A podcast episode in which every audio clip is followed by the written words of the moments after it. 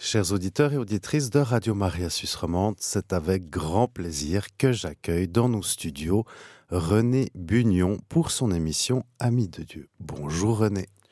Bonsoir Max. Alors on part direct dans le pays d'Auge où on va rejoindre Sainte Thérèse de Lisieux. Son nom et ses, lettres de noblesse disent tout. Hein. Thérèse de l'enfant Jésus et de la Sainte Face. Il y a là l'enfant spirituel, la petite voix, le terme n'est pas d'elle, hein, mais cette petite voix aux désirs immenses, aux désirs universels, à tel point que notre Père dans les cieux ne peut rien lui refuser, jusqu'à la face, jusqu'à la sainte face elle-même, la sainteté même de Dieu. Dans notre première émission, Marie-Madeleine, la première chrétienne, l'interface entre le divin et l'humain. Puis nous étions à Avila avec la Madre, l'interface avec le merveilleux, le merveilleux qui existe, hein, qui est juste là entre notre terre et les cieux, la Renaissance, où elle sauve le Carmel, et plus encore. Et puis aujourd'hui la petite Thérèse. L'interface avec le matérialisme, avec le modernisme dont elle souffrira beaucoup. Elle donne, elle, toute jeune, la réponse. Devenir enfant de Dieu, se confier à l'amour miséricordieux, et bien avant tout le monde, elle a été, avant qu'elle soit, qu'elle devienne la patronne hein, des, des, des missions de l'Église universelle, elle a ce Carmel missionnaire, ce Carmel réparti à la portée maintenant de toutes les âmes. Alors Thérèse, ben, simplement, elle est née sainte avec ce quelque chose de Maria de Magdala. Écoutons dans son plus beau poème Vivre d'amour à la strophe 12. C'est pas pour rien que c'est à la strophe 12, hein, comme, voilà, comme la douzième, la douzième apôtre. Au soir d'amour, parlant sans parabole. Vivre d'amour, c'est essuyer ta face ton nom sacré, je l'adore et je l'aime. Vivre d'amour, c'est imiter Marie, baignant de pleurs, de parfums précieux, des pieds divins, qu'elle baise ravie, les essuyant avec ses longs cheveux. Puis se levant, elle brise le vase. Ton doux visage, elle embaume à son tour. Moi le parfum dont j'embaume ta face c'est mon amour. Et là, sa relation avec Dieu, c'est comme celle de la divine sagesse dans les proverbes, comme si elle jouait en permanence avec lui. Elle dit, elle dit, tenez-vous bien, Dieu, il ne sait plus comment s'y prendre avec moi.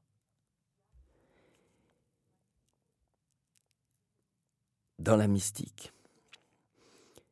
Oser une telle parole, cela veut dire vraiment qu'on est en l'union. À la fin aussi de son manuscrit autobiographique, qu'elle va terminer à l'infirmerie, on est là un mois avant sa mort, elle écrit J'imite la conduite de Marie-Madeleine son amoureuse audace, qui charme le cœur de Jésus et séduit le mien. Alors si la Madre d'Avila sera jusqu'à la fin dans le todo, hein, il y a quasiment, euh, enfin elle vit des, des ravissements extraordinaires, Thérèse, elle, elle va affronter très vite le nada, une sécheresse, des doutes extrêmes. Elle sera dans la nuit la plus profonde. Cet abandon absolu que vit Jésus sur la croix. La petite Thérèse, on est à la fois dans des contrastes, de grands paradoxes. Alors il faut d'abord écouter les papes. Hein. Euh, Pie la plus grande sainte des temps modernes. Paul VI, j'aime beaucoup. Thérèse a la science de l'amour divin. Et puis Pie XI, un ouragan de gloire. Un ouragan, euh, et là il faut faire confiance à Thérèse, ça peut remettre beaucoup de choses en question. Alors cette Normande, c'est une force de la nature, hein, 1m62, elle est mise au monde le 2 janvier 1873 à Alençon par sa mère Zélie, qui a 41 ans. Elle est le, neuvième enfant de Zélie, dont quatre, et ça a fait beaucoup souffrir Thérèse, sont morts en, en bas âge. Les cinq sœurs restantes, toutes religieuses, dont quatre au Carmel de Lisieux.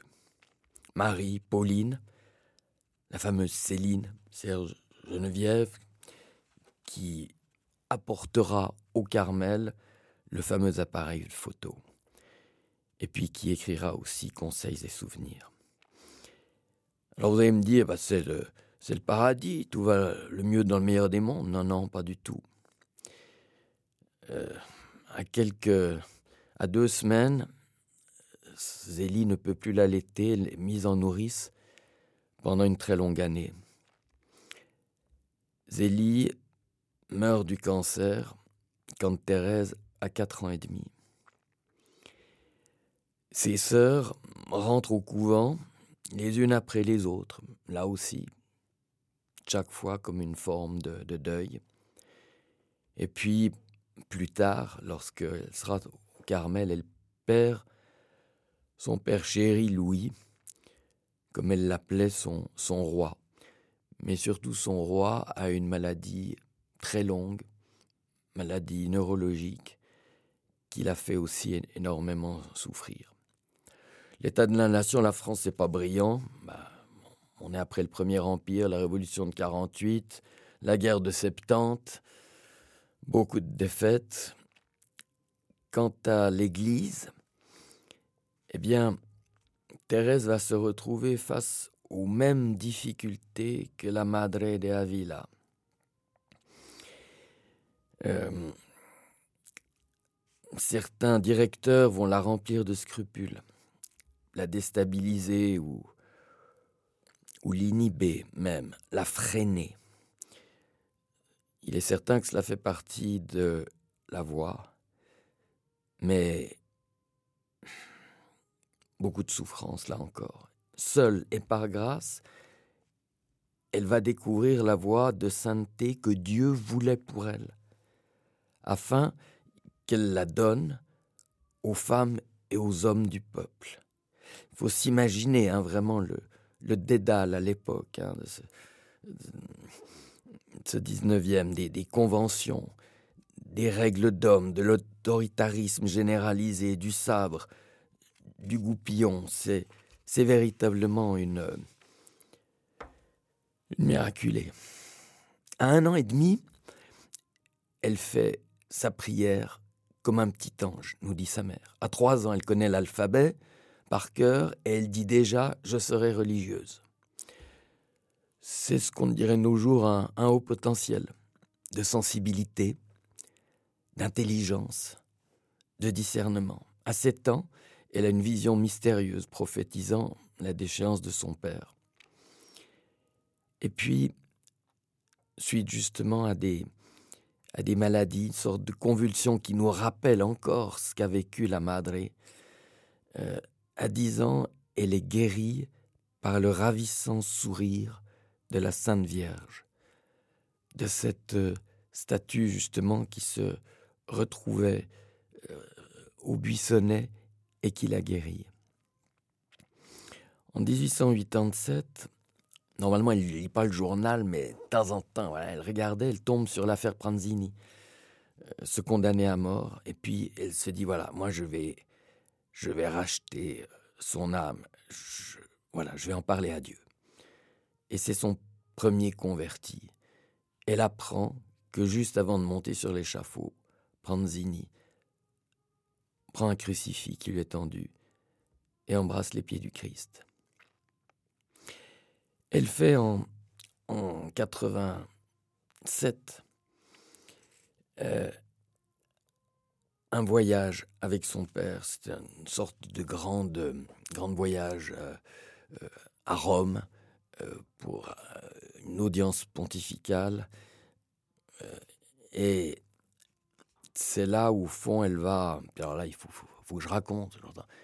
Elle va traverser la Suisse pour prendre le tunnel du, du Gothard qui était ouvert, si je me souviens, en 1880. elle dit Mais quel pays merveilleux Ces, ces cimes enneigées, ces fougères, ces bruyères, toutes ces cascades, voilà l'image même de la, création. Donc très marquée par notre beau pays. Et là, elle va rencontrer le pape Léon XIII le 20 novembre, parce que son idée est de devenir carmélite à 15 ans, ce qui n'était pas possible vu son jeune âge. Alors arrive l'audience, elle est habillée toute de noir, euh, euh, voilà, on la présente au pape, et puis euh, on lui fait comprendre qu'on ne parle pas au pape. elle se tourne vers Céline et puis elle dit Je fais quoi? Elle dit Tu parles. Alors elle a ce courage extraordinaire. Elle dit au pape, euh, j'aimerais être carmélite à 15 ans. Puis là, il y a Monseigneur Révéroni, le pape dit, je, ne comprends pas, il se tourne, oui, oui, c'est dans les mains de la hiérarchie. Alors le pape dit, bah, écoutez, euh, Thérèse, il vous faut attendre les, décisions. Et là, elle s'accroche. Elle dit, si vous voulez, tous les autres voudront, voudront bien elle s'accroche toujours aux genoux. Et c'est les deux gardes pontificaux qui vont être obligés de la prendre à bras le corps et de la sortir. Voilà, elle est comme. Euh, voilà, dans un, dans un monde éthéré, mais d'après ce qu'on sait, elle a, réussi. Elle a réussi à, obtenir son entrée au, au Carmel. Donc le 9 avril 1888, elle rentre au Carmel de Lisieux et là, le célèbre père Pichon euh, lui fait une confession générale euh, et il lui assure qu'elle a conservé l'innocence baptismale. Remerciez le bon Dieu, lui dit-il, car s'il vous abandonnait, vous deviendriez un petit démon. Thérèse enchaîne, ah, je n'avais pas de peine à le croire. Qui est-elle? Juste scolarisée, forme d'autodidacte, à la fois de la poésie, elle est artiste, euh, elle compose très bien. Et en même temps, elle, euh, elle connaît par cœur l'imitation de Jésus-Christ avant l'entrée au Carmel. Et cette imitation de Jésus-Christ, elle est fondamentale, à mon avis, dans son dans sa manière d'envisager de se tourner vers Dieu. D'ailleurs, elle dira très très vite, hein, euh, je n'ai plus que deux livres exclusifs, l'imitation et la Sainte Bible. Alors voilà ce, ce début du, du premier livre extraordinaire et qui a marqué Thérèse, ô Dieu, ô vérité, fais-moi un avec toi, dans un amour immortel. J'en ai assez de lire et d'entendre. Ce que je veux et désire, c'est toi. Silence tous les docteurs, mais toi, ô mon Dieu, parle-moi toi seul. Elle va aussi dire dans un de ses poèmes très beaux, Je comprends et je sais par expérience que le royaume de Dieu est au-dedans de nous. Donc comme la Madre de Avila, comme Edith Stein, Thérèse fait partie de ces mystiques scientifiques qui ont une notion excessivement précise de la voie spirituelle par leurs expériences propres. Il dira aussi, c'est magnifique, l'Évangile m'apprend et mon cœur me révèle. C'est fondamental. Hein. On l'a dit révolutionnaire, comparé à Luther, parce que elle aimerait apprendre le grec, euh, l'hébreu. Euh, on sait que la Bible a été longuement, euh, enfin, longtemps mise, mise à l'index. En fait, elle est une maître spirituelle qui vit et expérimente et va communiquer au monde la vie de l'Évangile, le cœur de Jésus. Ah, une expression incroyable. L'expression est d'elle. Ce bébé qui est vieillard. Elle a l'expérience spirituelle où elle veut, désire être sainte de la sainteté même de Dieu. Elle reprendra cette expression dans son acte d'offrande. Donc sa vie spirituelle ne procède pas d'une formation théologique. C'est son existence, c'est son expérience qui est théologale, comme pour Saint Paul, hein, dont la, la doctrine a été l'expression de sa rencontre avec le Christ. En juillet 89, donc elle est déjà au Carmel, à l'ermitage de Marie-Madeleine, une fois de plus, Marie-Madeleine très présente, elle reçoit la grâce d'union à la Vierge. J'étais entièrement caché sous le voile de la Sainte Vierge, un état surnaturel, bien difficile à expliquer, que le bon Dieu seul peut donner et qui suffit pour détacher à tout jamais une âme de la terre. Puis, comme je l'ai dit tout à l'heure, débute une longue nuit, une longue nox profunda. Le noviciat déjà a été difficile. On demandait à un saint quel est le signe de l'ami. Le saint répondit c'est d'être sans signe de lui. Union dans l'abandon. Todo et nada. Alors, quelle est un peu cette euh, vie au Carmel? C'est les quatre, euh, c'est les quatre sœurs, et évidemment, c'est la prieure. C'est Marie de Gonzague. Et Marie de Gonzague, c'est une terreur. Donc, Thérèse est très habile. Elle sait que l'obéissance, c'est la vertu cardinale, comme la madre.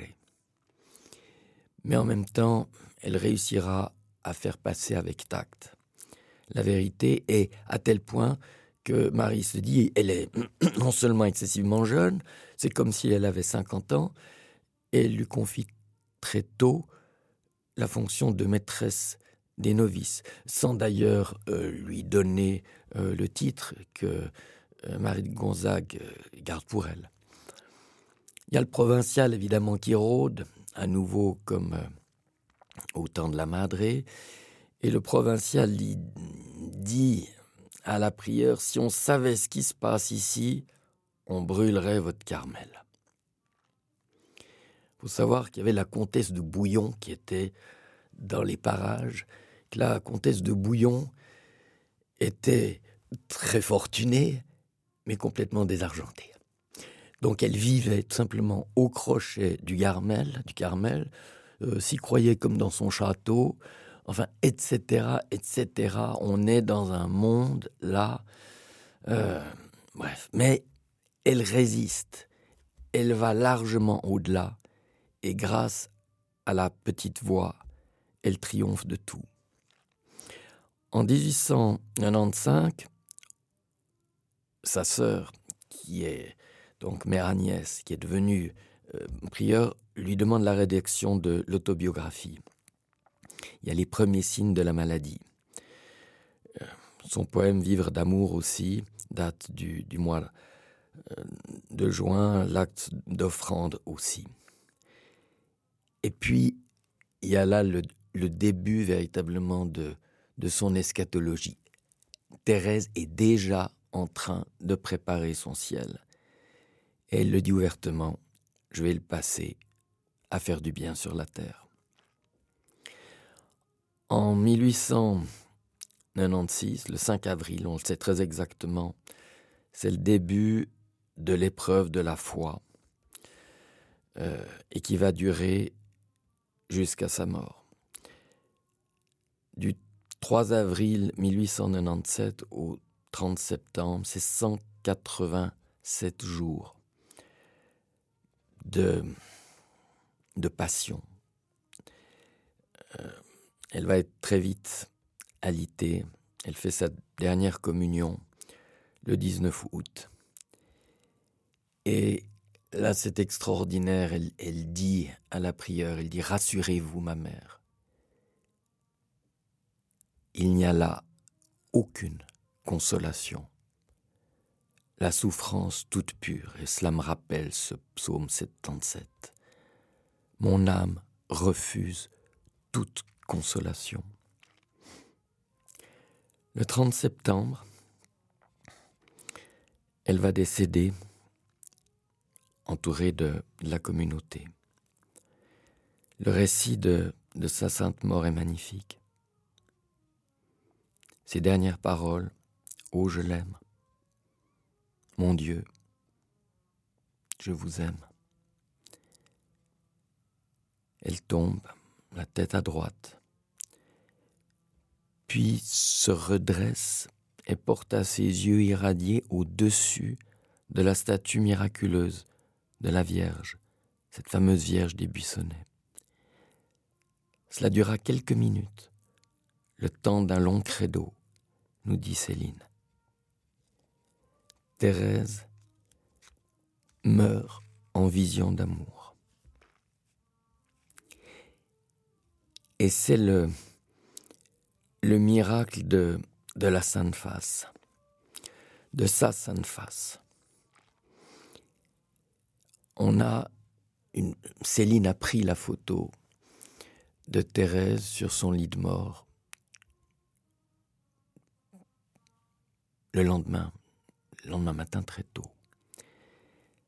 Thérèse est littéralement transfigurée, transformée en, son Seigneur. Et je mets souvent, pas vrai, en permanence, côte à côte le Saint-Suaire et sa photo. Et voilà, il y a, y a quelque chose. Il y a une, une union indissoluble entre Thérèse et son Seigneur. Et ça n'est pas pour rien, c'est prophétique. Elle s'appelle Thérèse de la Sainte Face. Et une chose extraordinaire survient huit mois après sa montée au ciel. C'est c'est Segundo Pia qui fait la première photo du Saint-Suaire et qui découvre justement que le, le Saint-Suaire est en fait un négatif. Et j'ai toujours pensé intuitivement que c'était une des premières roses qu'elle nous envoyait du ciel, c'est d'avoir révélé justement le sensuaire, le visage de, de son Seigneur. Alors comment est-elle? Quel est son style? Quel est le style de la maîtresse des novices? Alors ces écrits choquaient, car ils fleuraient, ils fleuraient évidemment la, la mystique, l'expérience directe. Ils ont été évidemment expurgés. Il faudra attendre des années pour que les après Histoire d'une âme pour que les vrais manuscrits autobiographiques euh, soient publiés. Alors elle parle par exemple de Léon XIII. Oh, le bon pape est si vieux qu'on dirait qu'il est mort. Il ne peut dire presque rien. On parle pour lui. S'il y a un ciel, il est pour moi. Donc vous, vous imaginez cette audace, cette force qui véritablement est capable d'amener le, ciel sur terre. Elle tutoie le Christ et il y a aussi une histoire magnifique.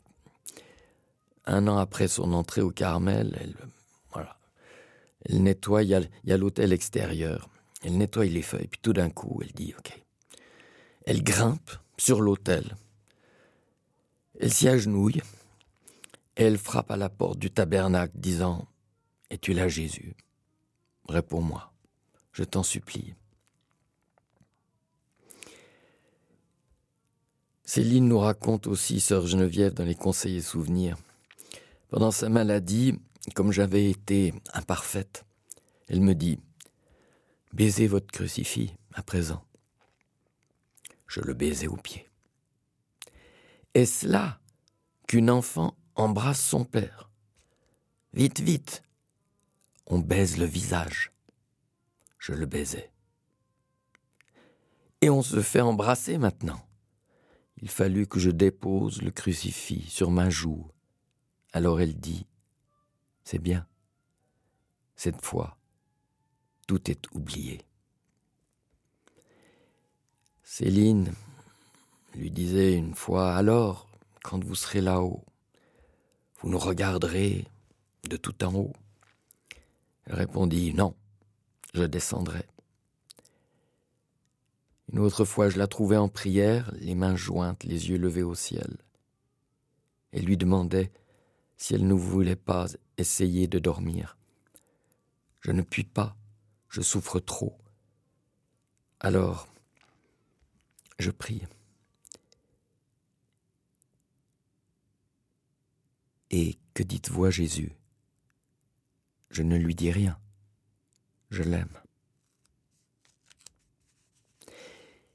Elle nous dit aussi, je n'avais point à cette époque l'audace que je possède maintenant car je suis bien sûr qu'une âme doit dire à son confesseur l'attrait qu'elle sent à recevoir son Dieu. Ce n'est pas pour rester dans le ciboire d'or qu'il descend chaque jour du ciel, c'est afin de trouver un autre ciel qui lui est infiniment plus cher que le premier, le ciel de notre âme, fait à son image, le temple vivant de l'adorable Trinité. Comme la Madre de Avila, Thérèse est prudente. C'est lors de son voyage à Rome qu'elle s'est trouvée un peu, voilà, au milieu de, beaucoup de monsignori, de beaucoup de monde. Elle voilà, et comme elle est perspicace, elle voit les choses. Et elle nous dit, le bon Dieu ne se servait pas d'intermédiaire, mais agissait directement pour moi. Je n'étais que très peu de temps à confesse, jamais je ne disais un mot de mes sentiments intérieurs. La voix était si droite, si lumineuse, qu'il ne me fallait pas d'autre guide que Jésus. Cite aussi Saint Jean de la Croix, je n'avais ni guide ni lumière excepté celle qui brillait dans mon cœur. Thérèse dit aussi, l'appel divin était si pressant que m'eût-il fallu traverser les flammes, je l'aurais fait pour être fidèle à Jésus. Donc, la petite voix, c'est cette confiance absolue en la toute miséricorde, dans le pardon infini de Dieu, et ce contact direct d'expérience que permet la voix de l'enfance. Mon Père, je vous bénis de ce que vous avez révélé ces choses au plus petit dans Matthieu 11. Cette petite voix est une dynamique de l'espérance, inspirée par la foi, pratiquée en l'amour au quotidien dans les plus petites choses. C'est ce qui permet justement à tout un chacun d'entrer justement dans cette voie de la miséricorde, du pardon et surtout de l'action. Elle le dit, c'est le siècle des inventions. Mais moi, si petite, je prends l'ascenseur divin. Elle se laisse aspirer par le Seigneur.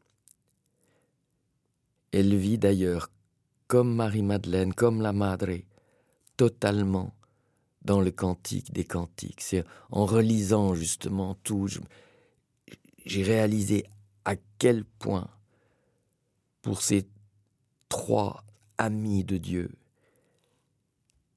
la vie intrinsèque du cantique des cantiques est leur propre vie. Attire-moi à toi. Nous courons. Et ce nous courons, elle le dissèque. Elle le dit, ce nous, c'est pour toutes les âmes, toutes les âmes qu'elle veut sauver. Elle est maître spirituel non seulement au Carmel, mais par son action agissante justement jusqu'à nos jours. Je veux passer mon ciel à faire du bien sur la terre. Il y a aussi euh, quelque chose de tout à fait neuf. C'est les photos qu'on a d'elle. 43 clichés qu'on devrait, devrait, euh, je dirais, étudier euh, avec les textes aussi qui et là c'est extraordinaire car on peut avoir une forme de de présence spirituelle grâce à ces photos. Et maintenant, on va avoir un petit intermède musical et je crois, je crois voir de loin arriver Edith Piaf. Alors pourquoi Edith?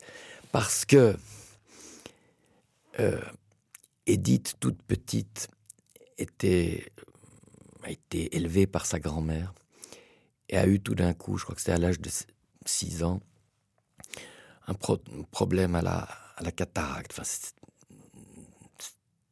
gravissime. Elle ne voyait plus rien. Alors sa grand-mère dit Je t'emmène à Lisieux.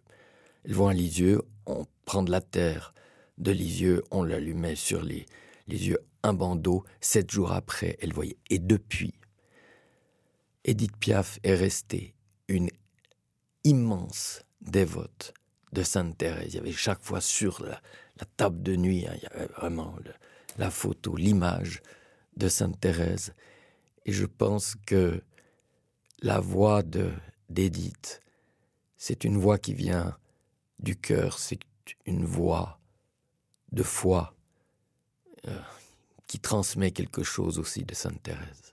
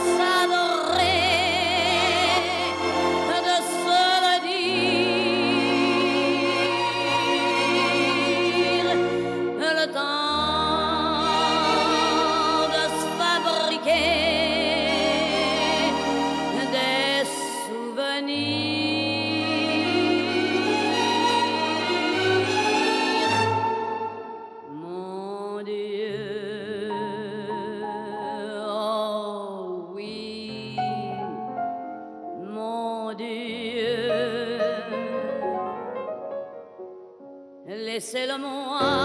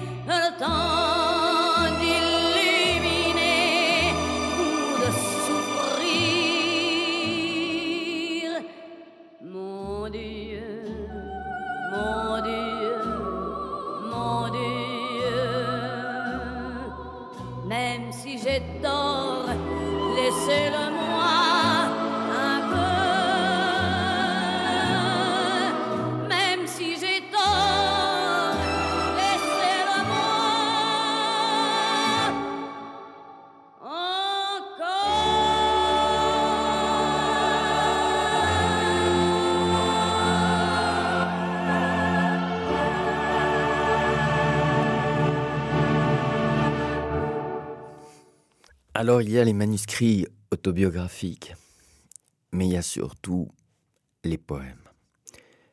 Il y a 53 poèmes de Thérèse et j'aimerais, avec vous, me plonger dans certains d'entre eux maintenant, parce que c'est là véritablement où l'on découvre l'âme de Thérèse. Un de ses premiers poèmes et il y a comme une sorte d'alpha et d'oméga, il y a des symétries incroyables, quasi prophétiques aussi, qui vont se retrouver. Et elle commence par la rosée divine ou le lait virginal. C'est toi, Jésus, la ravissante rose. Je reconnais ton parfum matinal, je reconnais la rosée de Marie. Ton sang divin, c'est le lait virginal. Quelle audace est là, c'est le cœur de la mystique. Et cette rose, ça sera l'un de ses derniers poèmes aussi, où elle dira Mon désir, c'est m'effeuiller. C'est la rose qui s'effeuille et qui répand ses pétales de grâce sur la terre. En juin 1894, elle écrit Mon chant d'aujourd'hui. Ma vie n'est qu'un instant une heure passagère. Ma vie n'est qu'un seul jour qui m'échappe et qui fuit. Tu le sais, ô mon Dieu, pour t'aimer sur la terre, je n'ai rien qu'aujourd'hui. Sur les flots orageux, guide en paix ma nacelle, rien que pour aujourd'hui. Ah, laisse-moi, Seigneur, me cacher en ta face. Donne-moi ton amour, conserve-moi ta grâce, rien que pour aujourd'hui. Pain vivant, pain du ciel, divine Eucharistie, au mystère sacré que l'amour a produit. Viens habiter mon cœur, Jésus, ma blanche hostie, rien que pour aujourd'hui. Cette strophe prophétique, je volerai bientôt pour dire tes louanges quand le jour, sans couchant sur mon âme, aura lui, alors je chanterai sur la lyre des anges, l'Éternel aujourd'hui. Et toujours en 1894, l'atome du Sacré-Cœur, une forme de, de quatrain, qui est la forme par excellence des mystiques. Hein. Je pense à Angélus Silesius. Le Sacré-Cœur est la personne même et entière de Jésus. Ton atome, divin cœur, te donner sa vie. Voilà sa paix, son bonheur te charmer, Seigneur. Je suis à ta porte, la nuit et le jour, ta grâce me porte. Vive ton amour. Ton regard m'enflamme, mon unique amour consume mon âme. Jésus, sans retour, dégagé du monde et sans nul appui. Ta grâce m'inonde, mon unique ami. Là, elle parle et c'est extraordinaire. C'est vraiment le, le cantique Q-A-N-T-I-Q-1, le tout petit. Elle se nomme l'atome. Et en même temps, on ne connaît pas évidemment la force nucléaire, elle a réalisé à l'intérieur d'elle-même et dans sa relation avec Dieu que à la kénose, hein, à l'abaissement divin, si elle répond avec son abaissement, sa petitesse, son atome à elle, Dieu ne peut lui résister. Dieu ne peut lui résister. Il y a ce très beau cantique aussi de Céline, en 1895, forme de cantique des créatures euh, qui s'allie aussi avec le cantique de Salomon. Elle parle de la Suisse, hein, à strophe 17, de la Suisse et de l'Italie, ciel bleu, fruit d'or, m'avait ravi. Maintenant je suis prisonnière. J'ai vu que tout est éphémère. J'ai ton cœur, ta face adorée, ton doux regard qui m'a blessé. J'ai le baiser de ta bouche sacrée. Je t'aime. Je ne veux rien de plus. Jésus.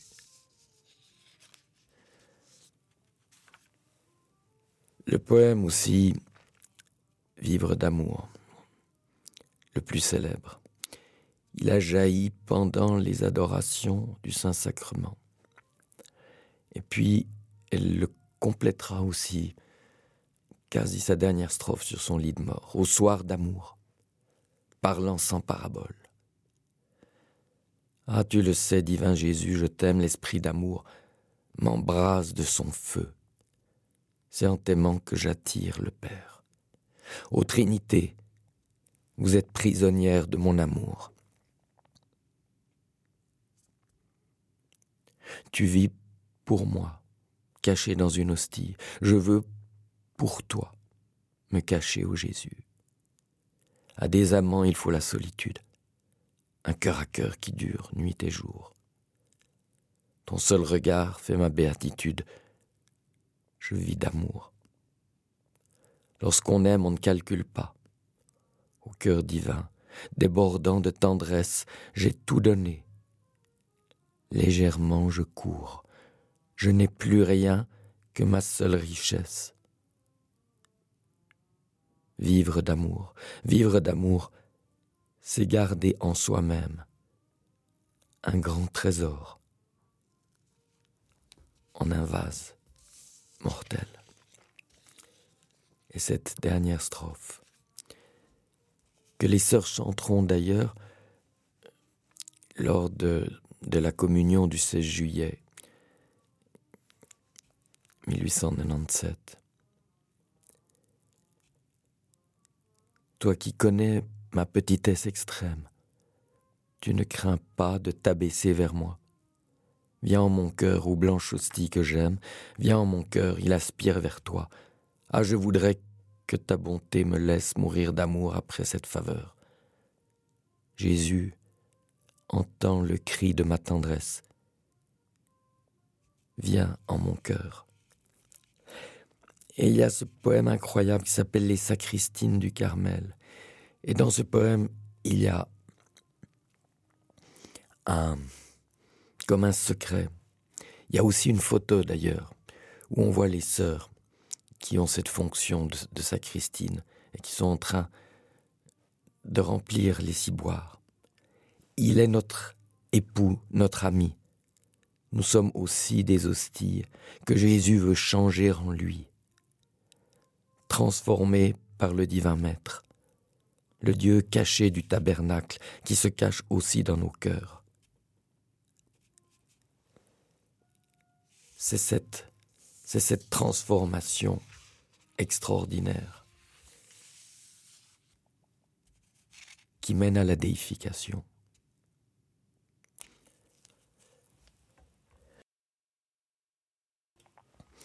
Enfin, l'acte d'offrande d'amour.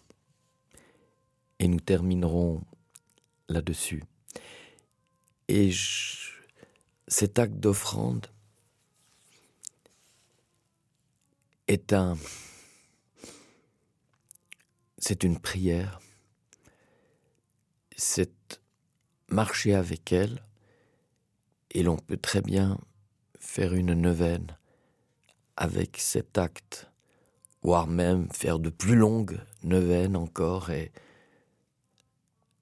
voilà, je pense que c'est c'est d'un grand, grand bienfait pour les âmes. J'en citerai quelques, quelques passages principaux. Ô mon Dieu, Trinité bienheureuse, je désire vous aimer et vous faire aimer travailler à la glorification de la Sainte Église en sauvant les âmes qui sont sur la terre et en délivrant celles qui souffrent dans le purgatoire.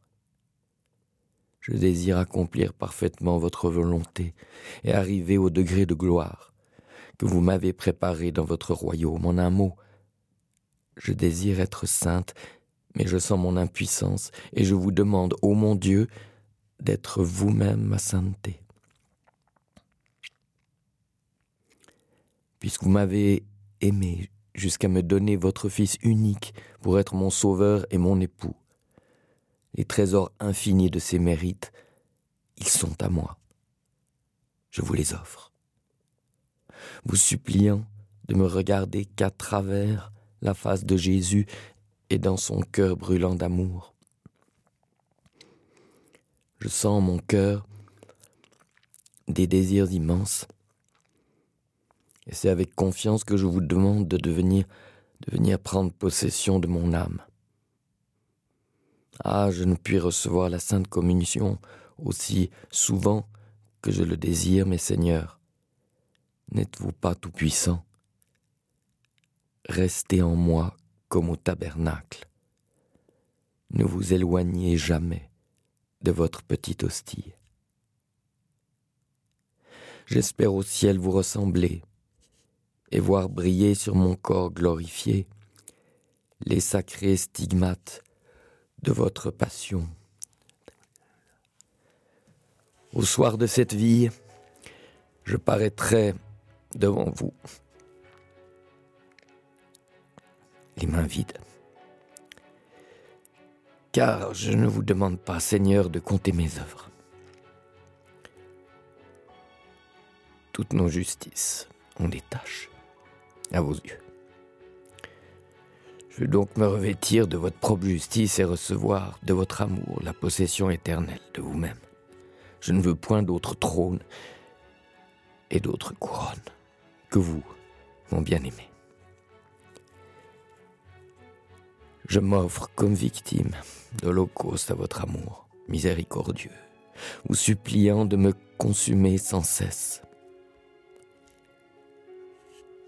Je veux, mon bien-aimé, à chaque battement de mon cœur, vous renouveler cette offrande, un nombre infini de fois,